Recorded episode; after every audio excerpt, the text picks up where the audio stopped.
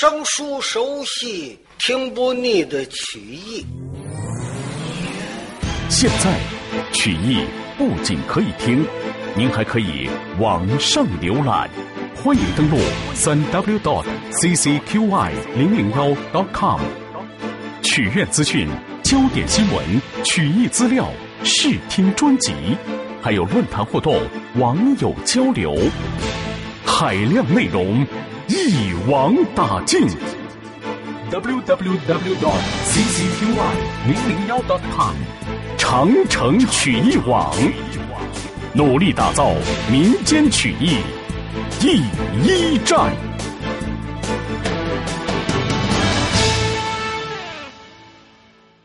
上回书说到，二爷秦琼、秦叔宝在山东济南见到各位官员，就把三王爷杨凌披下来的龙皮给大家伙瞧瞧。捉拿降马虽然日期不限，但不等于不拿了。多子拿住，多子归难。这没有日期，这各位官员就松心了。哎呀，秦二爷呀，你可真了不起呀！秦叔宝一瞧，大家都回去吧。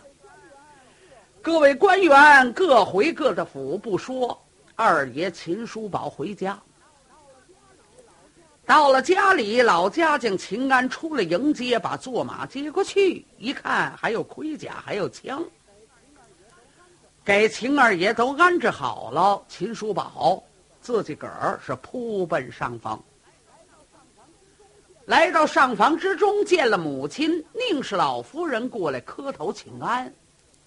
老太太一瞧，哟，叔宝啊，你回来了，回来了。怎么样，娘？是这么这么这么这么回事？您的吩咐，我就想了一个两全其美的办法：染面涂须，炸登舟。见到了靠山王杨凌，最后提到七十二位官员交不了差，活不了，日期恐怕就要抄。这样一说呢，靠山王说了，日期不限，还是捉拿降马，多着拿住，多着送到燕海登州。嗯，娘，我现在才知道。我父究竟死到什么人的手里？哦，你怎么知道？到了那儿，杨凌把我收为了他的十三太保，给了我一身盔甲。原来这身盔甲是我父亲的，当初在马鸣关一战，是杨凌逼死我父，这身盔甲他一直保存，今天送给我了。娘，您看。我跟杨凌有杀父之仇，不共戴天之恨。您瞧怎么样？是不是这个仇我该报？老太太一皱眉：“哎，叔宝啊，当然了，见到了杨凌，一定要报杀父之仇。可是想起来，你父在马鸣关。”虽然被杨凌逼死，他也算为国捐躯，不是杨凌亲自杀的他，是自己亮剑自尽。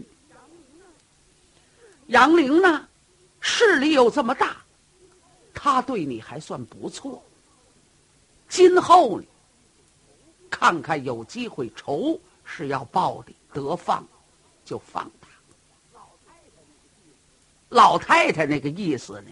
就说你父亲呢是为国家阵亡，也不是杨凌亲自杀的，今后那就看情况了。秦二爷点了一点头，是，孩儿谨遵母命。从这儿说完了以后，秦二爷在家里没有待了几天，这就快到九月九了。九月九是老太太的生日，琢磨着。给老太太这个生日得过好，这么大的岁数了，自己呢在外边交了这么些个朋友，司官两面都有。特别是山东这些个官员，差不离都欠秦二爷的，都欠情啊！知道老太太的生日能不来吗？再有一说，绿林中这些个好汉，都敬佩秦二爷，能不来吗？要两边这些个人都来了，往哪儿招啊？要搁到了一块堆儿，还不打起来吗？怎么呢？那当官的见了绿林人，要打起来，我这家里头这生日也就嘿嘿过不好了。所以秦二爷想了一想，亲自。来在了贾柳楼。贾柳楼的掌柜的是两名，一位是柳州臣，一位是贾云甫。前边是酒楼，后边是店房。秦二爷到这儿一说，我母亲过生日，前面这酒楼跟着店房啊，我都包下了。来了我的朋友呢，就往这儿让。我不瞒你说。我有很多的绿林中的朋友，怎么办呢？叫绿林中的朋友在贾柳楼摆宴。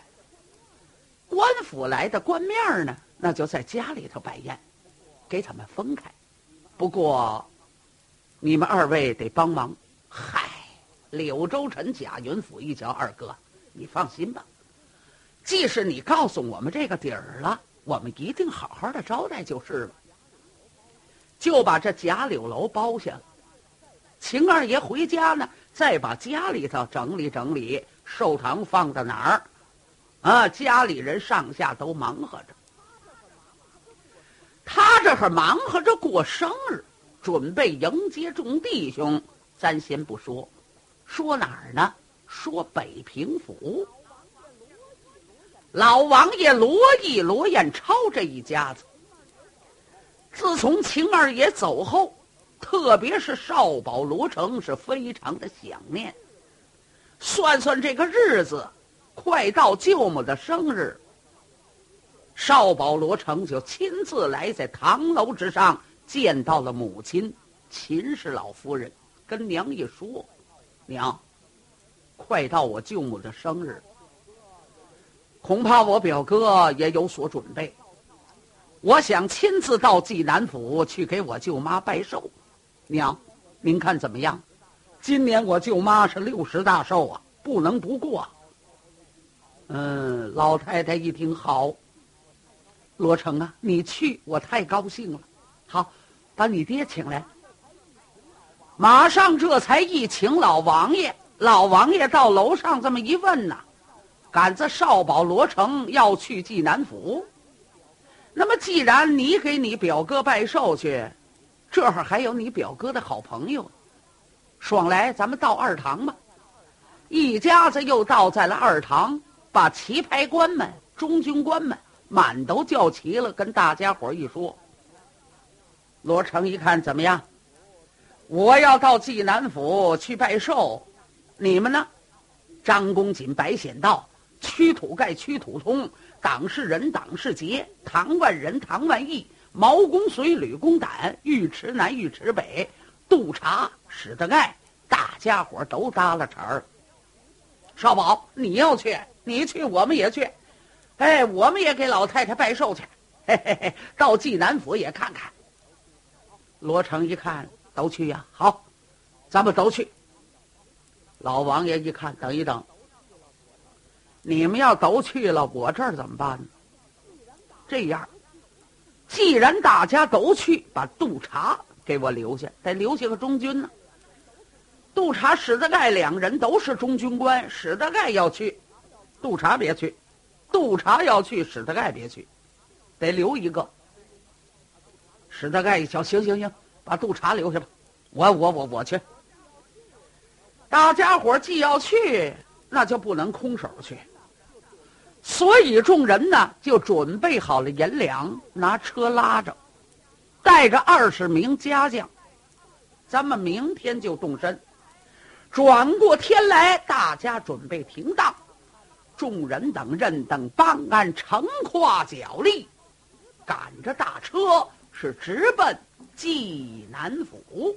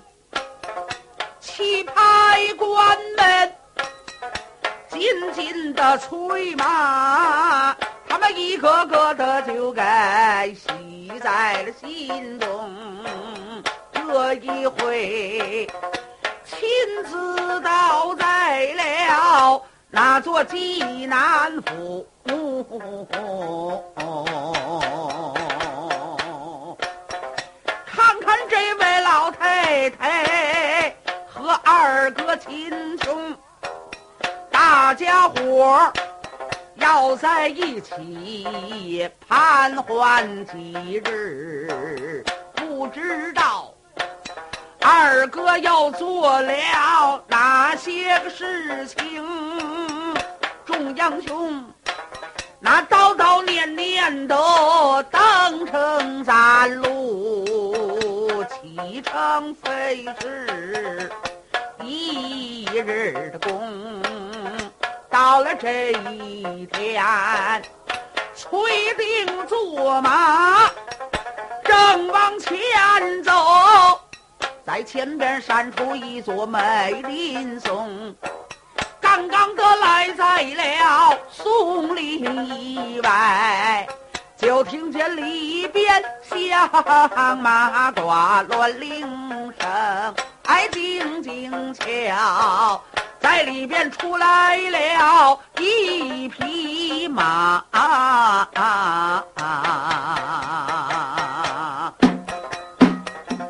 马鞍桥端坐。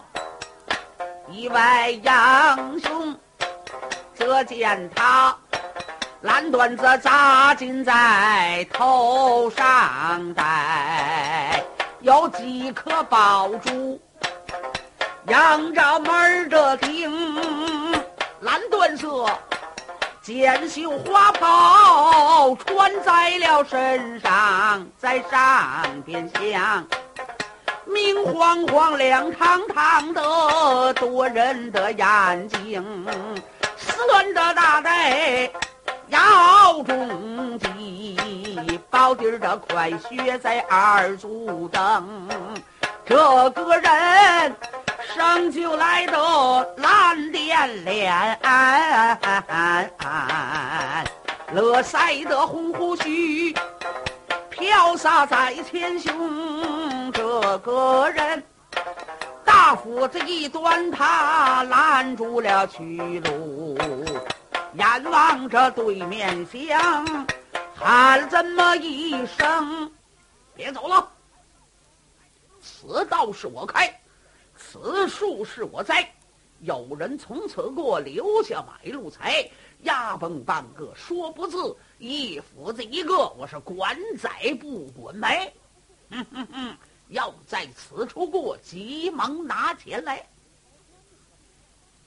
棋牌官们这么一看，哟，遇见劫道的，特别是少保罗成。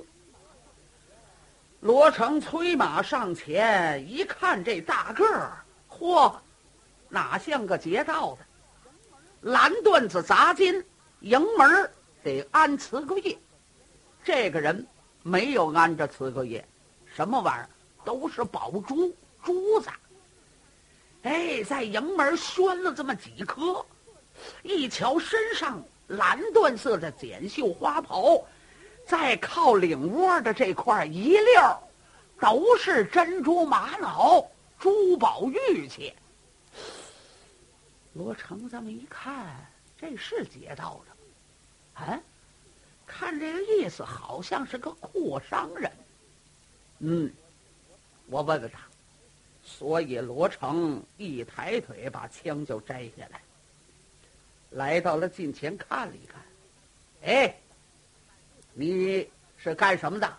嘿嘿嘿，何字大，并肩字，招了把哈。风大风小，罗成不懂这些个。后边张公瑾、白显道这几名棋牌官，都是绿林出身。这哥几个一听，哟，绿林人呐，要听这些个话，嗯，好像都是干我们这行的。但是张公瑾现在不能够搭话，为什么呢？棋牌官，他过去是绿林人，现在可不是。特别是凭着少保罗成，罗成出头，我们不必搭话，先听听再说。所以张公瑾、白显道这些个人全都没言语。这位还一个劲儿喊：“风大风小！”罗成把枪一端：“住嘴！乱七八糟，你说些什么？啊！我问你是干什么的吗？干什么的？小白脸儿。”你还看不出来我这是干什么的吗？劫道的。哦，那么说你要是劫道的，都要什么东西？什么东西都要。你这车上装的什么？金银财宝。哎哎哎，就是要金银财宝。告诉你说，都给我留下。如果留下便罢，不留，瞧见了吗？叫你们一个一个在府下丧命。罗成呵呵的冷笑：“哼哼胆大的狂徒，你休要撒野！撒马进前来！嘿，你倒醒着不过去了。”这位坐骑往上面这么一催，摆动了这把大斧子，哎，掏耳朵、摸脖子、踢牙缝。这位是谁呀？程咬金。程咬金离开了这座鲁南庄，跟尤军达两个人商量好喽，要到济南府亲自给老太太磕头去。告诉了尤军达，你不去。我也得去，为什么呢？多少年没见宁氏老夫人的面儿，我得给老娘磕头啊！尤军达这么一看，你去，你去，我不去，好嘛！秦二爷染面涂须炸登州，这是为了保护我们两人的性命，他了人家的命都不要了，怎么着？今年老太太过生日，我们来个不露面，那够朋友吗？老程哎，咱们去不能空手去，多带银两。那当然了，我说，把咱们的黄冈都弄出来，都送去。哎，都送去，那儿也招不了。再说二哥也不敢要，啊，咱们多带银钱就是了。哦，你随便爱带多少带多少，可是越多越好啊。我头里走了。他就把宝珠啊、珍珠玛瑙啊，哎，镶到他的帽子上和他的前胸都挂满了，乐乐呵呵的，独自一个跨坐骑，顺着阳关大道奔山东。为什么？他也显示显示，过去都知道程咬金打闷棍、套白狼、闹盐店、打盐商，哎，一些个小打小闹。到哪儿吃饭，那讲究撒赖的，没钱。今天一看程大爷这么阔气，哎，叫大伙儿也瞧瞧，嘿嘿。所以他独自一个下来，他没想到遇见罗成了。他看见阳关大道上暴土飞扬，一看大车小辆来了，程咬金一琢磨，哎，谁不走空？我要把这些个车辆截下来，不管什么东西，要给我二哥送礼去，那该有多好啊！对，大斧子一端，他就拦住了道路。罗成不听这些个，你是劫道的也好，降马也好，今儿个 我看你有多大的本领。所以罗成撒马过来，没等着这位少保动手，程咬金多子也是先下手，就这三斧子这个快呀！他玩儿摸脖子踢牙缝，开始把罗成也忙活了一下，左躲慢闪，少保倒是闪过去了，心里话他妈的这三斧子还真够利索。还没等着想明白了，程咬金又回来了。啊，掏耳朵、磨脖子、剔牙缝，翻过来掏耳朵磨脖子剔牙缝，连着三回。罗成这么一看，哦，你就会这三下啊？好，这就好办了。少保罗成端枪还手，没过两趟，回手就是一枪转，啪！由打马上把程咬金就给打下来。程咬金一勒马，家将上前拿绳子就给捆不起来了。哎呦哎呦！我说你们慢点慢点，捆的这么紧，这多勒得慌。罗成一看你还嫌勒得慌，把他推里边去，就把程咬金推进了树林子，然后把他的斧子拾起来，给他挂在了马的得胜钩，就把这匹马也拉进来了，拴在了一边罗成跳下坐骑过来，就问他：“你小子穿的那么阔气，嘿嘿，敢劫道？劫道你也不睁开眼？今天遇见了我，你就算倒了霉了。来呀，把他的衣服给扒下来。”家将过来，把帽子也摘了，衣服也给扒了，把裤子也扒下来。哎哎，问你们这干什么？扒浑身上下都给扒光了，只留一条裤衩儿，留双靴子，光头上边也光着膀子，就给绑到了树上。嘿嘿嘿嘿，告诉你，这是给你个教训。来呀，走！说了一声走，罗成带领着众人就离开了树林子，走了。哎。别走，别走，把衣裳给我留下。我说我没劫你们，你们倒把我劫了。我说回来。他可着嗓门的那么嚷，罗成连头也没回。走，人们都上了济南府了。程咬金一看，这怎么办吧？就这样到济南府拜寿去，像样吗？哎呀！他妈的，这个小子你可太缺德了！他就在树林子里边一个劲儿的喊，可这匹宝马，大肚子蝈蝈卷毛红，也四蹄跑吼，来来来来来来来，战马也跟着叫唤。正在这个时候，就在阳关大道上，他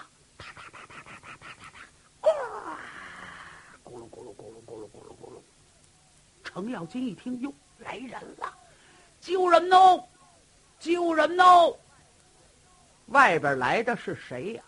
尤军达带着家将们轰着车辆赶到。一听树林子里边有人喊救人，并且这声音还挺熟。尤军达到了树林子边上，勒住坐骑往里一看，呵。杆子是程咬金在树上绑着呢。尤军达赶忙的进来，跳下来了，坐骑把绑绳就解开了。嘿，我说老程啊，你这练什么呢？嗨，你可别损我！啊！他妈的，遇见个小白脸儿，带着好多的车，我琢磨着再劫点忙吧。嘿嘿，没想到叫这小子把我给劫了。我说老尤啊，你看我这怎么办？我说穿着条裤衩儿，我这怎么上济南？尤金达一看，那怎么办？我说你你你你脱件衣裳借过行？你看我脱衣裳，我脱了衣裳给你，我穿什么呀？咱研究研究吧，跟大家伙商量商量。哎，我说我说油瓶儿、油罐儿，来来来，你们过来，你们过来。这几个家人一瞧，程立言干什么？把你大褂脱下来。大褂儿。就你外边这袍子脱脱下来，嗯，脱脱下来了，你就脱下来不完了吗？哎，这油皮儿啊，就把外边这袍子脱下来了。程立言，您您你拿过来吧。他呢就穿上，可他这个身板儿跟这油皮儿那个身板儿比不行啊。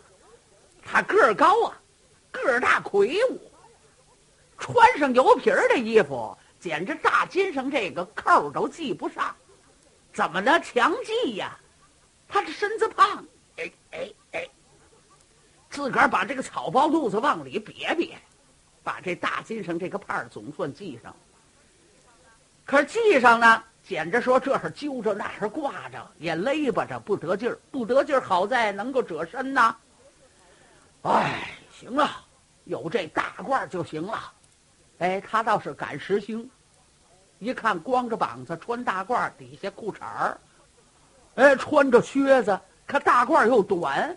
别管怎么说吧，钱折身要紧呢。回到城里买一件再说吧，走吧。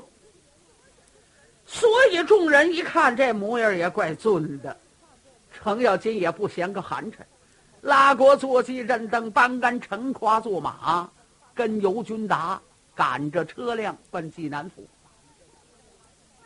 很快的来在了济南府，一进城门，柳州城贾云甫就在这儿等着呢。喂，你们是上哪儿去的？啊，奔专诸巷拜寿的。哦，是到秦府吗？对对对，好吧，我们是贾柳店的，秦二爷早就有安排，你们把大车呀轰进贾柳店，你们空心人带奔专诸巷，回来贾柳楼摆宴。哦哦哦，好，知道了。这才有尤军达吩咐叫家奴把车辆轰奔贾柳店。这位程咬金跟这个尤军达呢，两个人就奔了专诸巷，赶来在了专诸巷的门口。当然，这门口有所表示了，出出进进的好多的家奴院工在忙活着。哥俩站在这儿，正在等候。里边呢，二爷秦叔宝是亲自迎接。秦二爷从里边说着话就出来了。